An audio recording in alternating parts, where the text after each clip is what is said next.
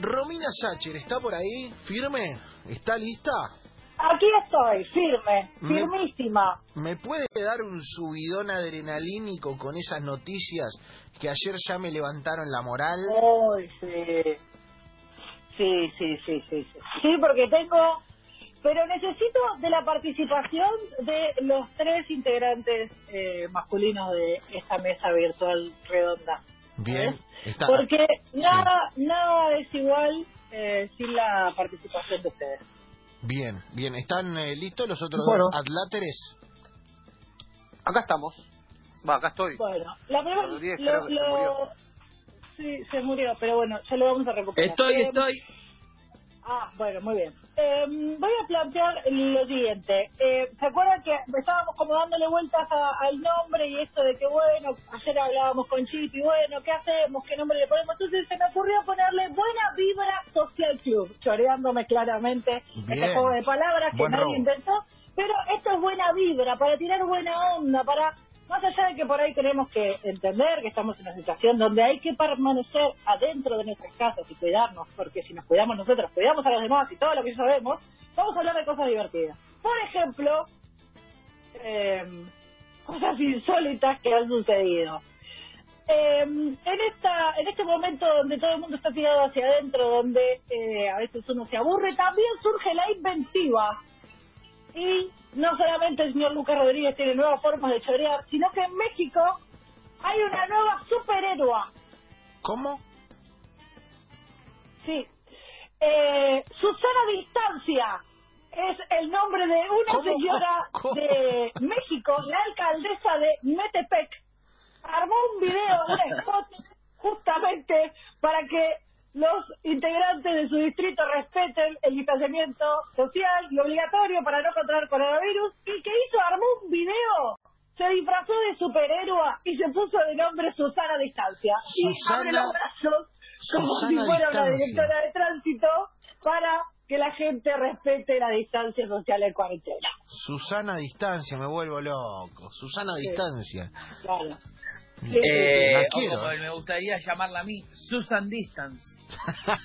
claro. para, el La para entrar al alcaldesa mercado Gabriela yankee. Gamboa, exactamente, la alcaldesa Gabriela Gamboa compartió un video en sus redes sociales, una heroína que busca combatir el coronavirus con distancia. Entonces, eh, la señora está haciendo movimientos y es muy divertido, eh, obviamente lo pueden buscar en cualquier red social, pon, sus, ponen Susana Distancia y les va, a arreglar- les va a alegrar la tarde sin ninguna Me duda. gusta la, la, la heroína de, contra el Ah, coronavirus. Nosotros podríamos armar alguno acá, ¿eh?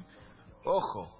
Sí, em, les voy a les voy a dar eh, un adelanto de algo que estoy pre- preparando y que voy a trabajar el fin de semana porque me va a llevar mucho más tiempo Sí.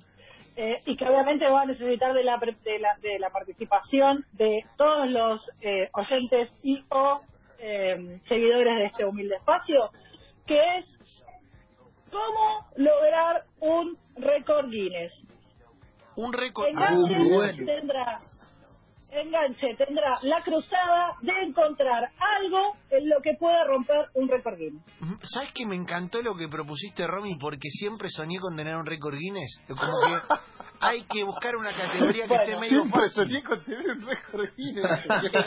Es como, es como ganar la elección en, no sé, en un club de la, viste, chico, con pocos socios. Yo tengo la Asociás teoría de 50 que y lo ganás. no debe ser tan difícil. No debe ser. Porque. Para mí, ¿quién por- el ejemplo- ¿Cuánto, ¿Quién tuvo más Blu-ray en una sola mano? No puede ser. Claro. claro. No ¿Cuánto, creo, por ejemplo, el, programa, claro, el programa de cuántos tomaron eh, eh, al mismo tiempo algo caliente en vivo al aire? Claro. Usted No dice una categoría búsqueda, ¿me entendés? Una categoría búsqueda nuestra. Claro. Exacto.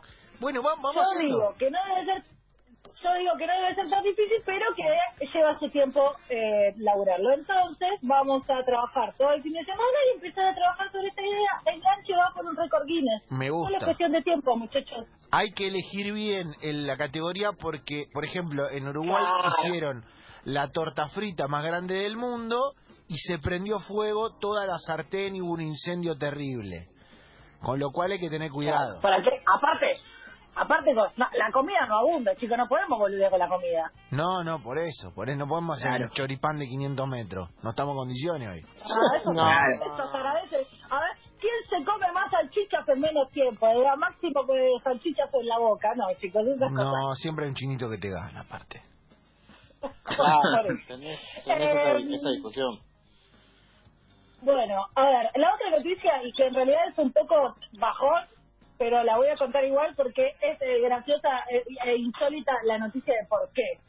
Vieron que están con los vuelos repatriando argentinos como locos que traen al que por suerte están como buscando, eh, Alberto está en esta de che, quedó un argentino, vamos a buscarlo y ahora están de a poquito yendo a buscar a los argentinos que quedaron eh, rep- eh, ahí repartidos por el mundo. Sí. Em, tuvimos una... A ver, vos decís, ¿qué, qué te ¿Qué algo, algo malo que te puede pasar arriba de un avión? Pone, no sé, que te toque de compañero por ahí a alguien que lleva un bebé que no le gusta mucho del avión y que te llore todo el viaje, por ejemplo. Pero acá lo que pasó es que en un vuelo que iba a San Pablo a repatriar a Argentina, el vuelo se demoró. ¿Saben por qué? ¿Por qué? Por un enjambre de abejas. No. No, hermano, pero escúchame. Yo, yo lo que yo lo que pienso es cómo un enjambre de abejas puede demorar un avión. Y, pero... Es ¿Cómo tremendo. puede llegar a ser un enjambre de abejas? La abeja, La, la- cabeza de Lucas Rodríguez. No, pero la, Tremendo. la abeja a gran velocidad, la abeja la agarrás y es como una munición de fal. Es terrible. Es terrible. Pero todo medio Sally, la película de Clint Eastwood, que se les mete un, unos pájaros en la Claro. hélice. No, no tienen hélice en- los aviones. La turbina. No, la turbina. Claro. Pero se sabe por qué fue que las abejas fueron demoradas. Eh, no, no, no, parar las En abejas, no Brasil, fueron pinta, demoradas. en Brasil pinta y pasó.